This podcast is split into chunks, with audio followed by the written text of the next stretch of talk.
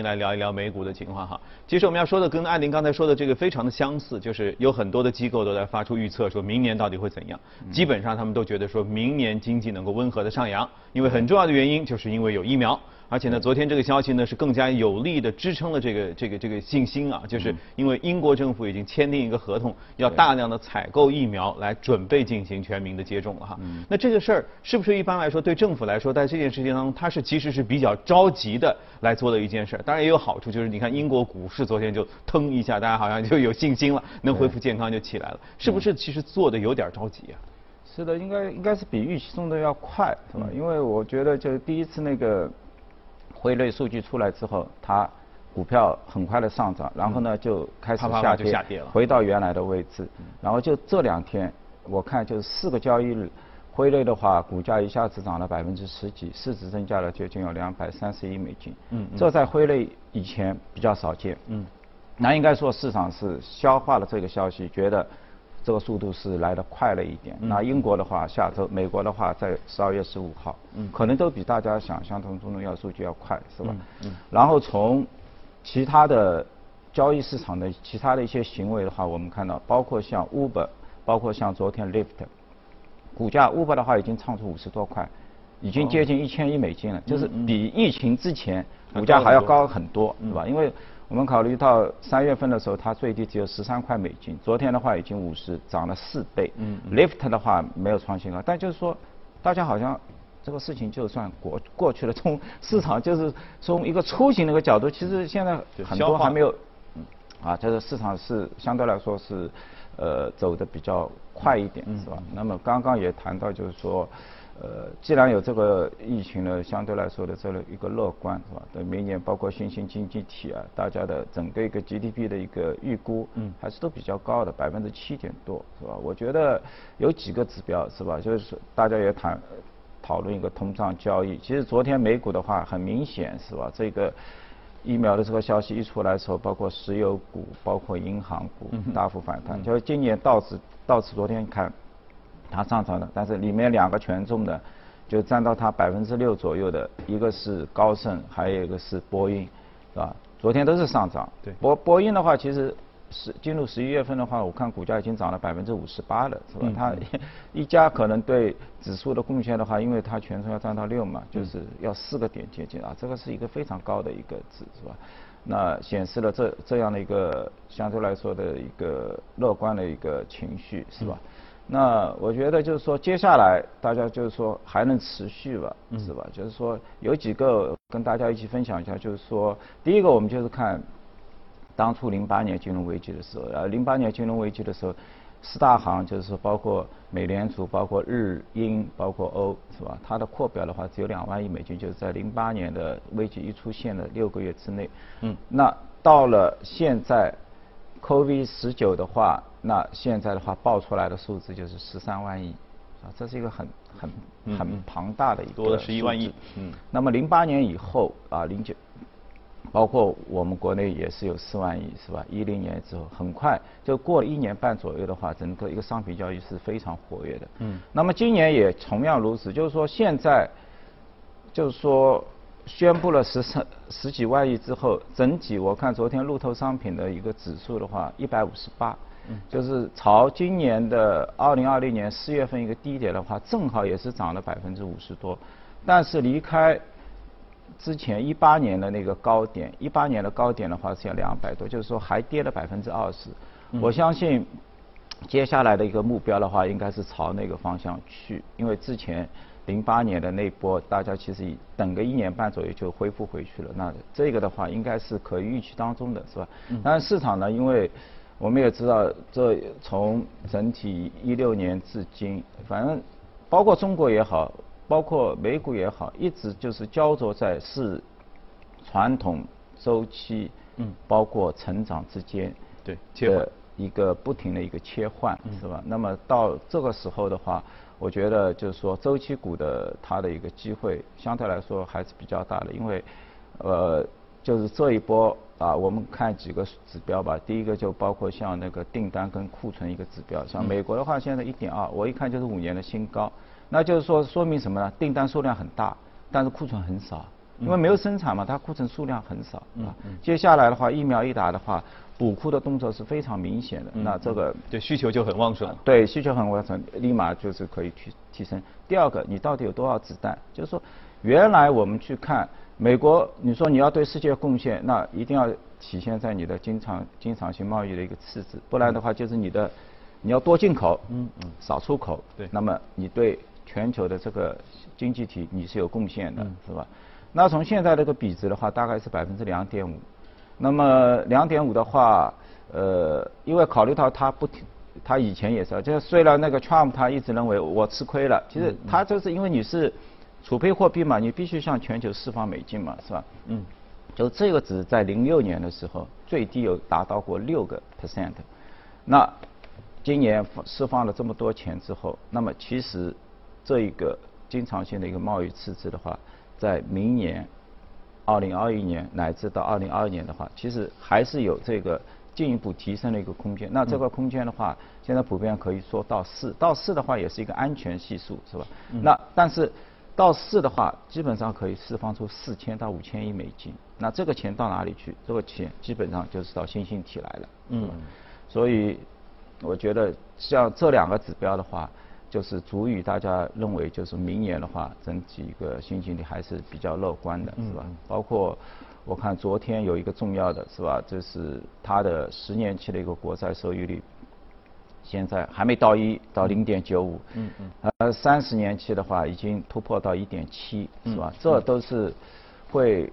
向好的一个预期。对，向好的预期，如果继续走陡的话，那明显是会对银行业会带来一些好处。对，就是现在的话，大家还很犹，还有点犹，就是说昨天从欧洲传来的这个 CPI 的时候，因为欧洲也是一个大家对通胀交易的话有升温，但是它出来这个 CPI 不是很理想，其实连连续四个月，嗯它都是在一个负值的一个状态，是吧？那么。那当然，考虑到十一月份它可能也比较特殊，为什么呢？就是说十一月份整体欧元上涨比较幅度比较大，它涨了接近有百分之两点五到百分之三。那么对它一个进口的整个一个商品货值呢，因为你的本呃就是区域的货币在升值嘛，所以是一个负值，是吧？所以我们看到商品的话，其实它是一个负零点三左右。但是呢，就是说。服务贸易的这样的一个升幅，还是能看到有一个零点四到一个零点六的一个升幅，这个还是比较健康的。说明呢就是说，造成这个欧元区它整个一个 CPI 负值，主要还是因为欧元的阶段性的一个相对来说一个强势，是吧？啊。正面的说了很多，乐观的也说了很多哈。这当中会不会存在某一些变量？我记得前一阵子的时候呢，好像我们还比较热议说，担心未来会通胀，会剧烈的通胀啊，因为发了很多钱是吧？就怕市场消化不了。那么为什么现在会？变成更加乐观的说，可能是一种温和的通胀。这当中是不是温和通胀就不用担心了？另外呢，就是说，因为这一波的反弹很明显，就是不像往年，就像你说的，呃，零八年可能用一年半左右的时间慢慢恢复起来。这一波好像恢复的都特别猛，大家都很着急，都急着要复工，急着要整个数据都要做起来。加上有很多钱在的话，会不会恢复起来就显得特别特别的快？这个就会一定程度上突然之间让通胀的压力就会变大。因为我觉得通胀呢，就是大家现似乎就是说，经过这么多年，是吧？到一四年到现在六年，乃至从二零一年，就是说，整体大家不停的在这个区间当中有过几次商品的一个价格的一个反复回调，但是呢，很快又打压下来。一方面呢，也出源于整个一个技术的一个进步，是吧？就是说，包括。呃，美呃很多经制造业大国开始新的一个崛起，是吧？就是新的制造工艺也好，那它的一个整体的一个产品的一个价格的话，处于一种下下降的一个趋势，包括像呃其他几个欧元也好，包括像日本的话，长期就处于一个就是商呃商品价格一个不断的一个走低，是吧？那这一波就是聚集到现在这个阶段呢，可能就是说大家认为钱发的太多了，然后呢，如果说传统行业因为它多年以来相对来说它的一个股价比较低迷，它也失去了在资本市场进行一个再融资的一个机会，那么是否已经出现大家所期望看到的你的产能已经开始有序的退出了，是吧？那么在有序的一方面你在有序的退出，一方面。后面出来的时候，就是由于一个供应链一个断应之后，到造成了一个一个急剧的一个需求，是吧？那么在这个时候的话，因为我们根据以前的这个经验的话，就是商品如果一旦发生供需上的一个需求的一个失衡的话，它的一个价格的一个变动是非常剧烈的。你只要看现在的铁矿就知道，铁矿现在。呃，也创了一个新高，是吧？这个近期的一个九百多，是吧？这个是相对来说是一个比较高的值，是吧？因为你去看所有其他钢铁的一个一个价格就可以知道，其实它的价格变动还不是很大。现在很多价格只是因为铁矿变了，我是被动的去跟进。那就是说，最处在最上游端的话，它已经就是说已经有那个跳动的这个 因素在那里面，是吧？所以。我觉得从后面的一个角度的话，应该是大家都没没有就是说预想过的啊，会就是嗯，跟以前肯定是不一样，是吧？大家呃，应该是从市场的一个角度是吧？就像能源行业一样的，能源行业，我前面也说，就是说现在大家的一个价格基本上也只是预料到。整个 WTI 这个就是美国这个油价，就是反映的一个股价几几家大型的这个石油石油那个 BP 也好是吧，X Mobil 也好，可能都反映只是反映四十多块啊，四十五块左右。嗯。但在这个价格的话，它提供的这些股息收益率其实已经很好，是吧？百分之都是要百分之五到六，是吧？那明年的话，应该是还。还会有一个很好的这个相对来说一个预期，是吧？所以我觉得这个都是可以去。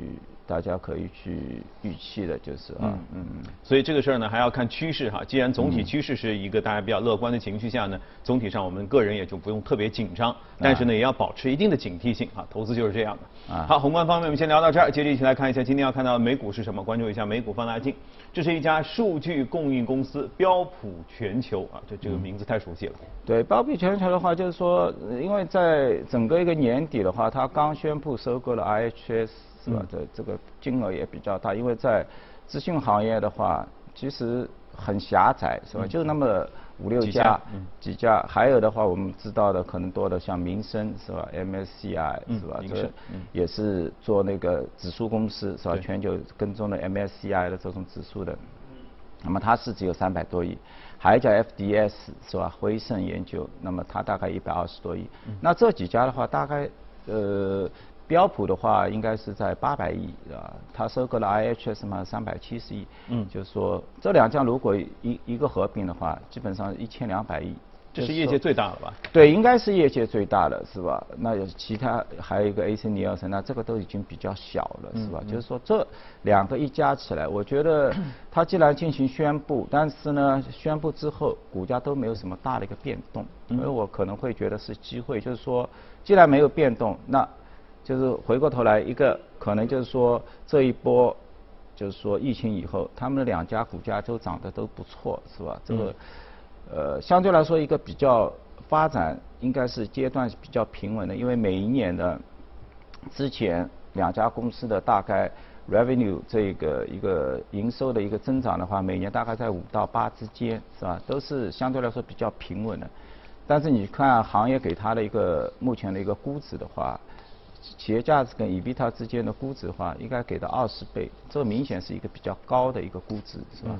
所以现在可能大家市市场可能已经有期待了，就是说，就是说你做做这个资讯行业，你可能要聚集大部分的人，但是呢，你提供的很多产品服务，比如说他们很多也投提供指数啊、商品啊，包括运输啊，包包括一些其其他一些市场研究报告，这些可能都有相互之间有一个重叠。是吧？嗯，那可能市场已经期待有这样的一个并购，所以这个消息宣布之后，我看啊，两家公司没有涨，两天以后，标普标普包括像 IHS，就是说市值没有增加，但是呢，反而是两家竞争对手跟一个是跟呃他们是有上涨，就是说他们一哦可能还没有轮到他，说他市场反而把他们的市值推，但幅度也不是很大，给给堆堆上去了。对，也就说明呢，就是说，可能大家都认为，就是高智商的行业，就是说，虽然市场预期能够带来一定的就是业务的一些整合的效应，包括他们之前也有公告说，我们两家公司成立之后，在三年之内整体的一个就是人力资源方面。可以在这个 cost 的减，可以有五亿美金的一个幅度，是吧？包括其他的一些业务重整，而且他们之间的话也是，因为标普我们知道 IH 现在是一个比较强势的话，尤其是在绿色能源产品一个定价，因为像 MSCI 就是今年，呃 MSCI 的民生指数在就是可持续的持续化投资的话。这个 ETF 啊，增入很大，都是数千亿美金。那么这个它就是跟 IHS 在合作的，是吧？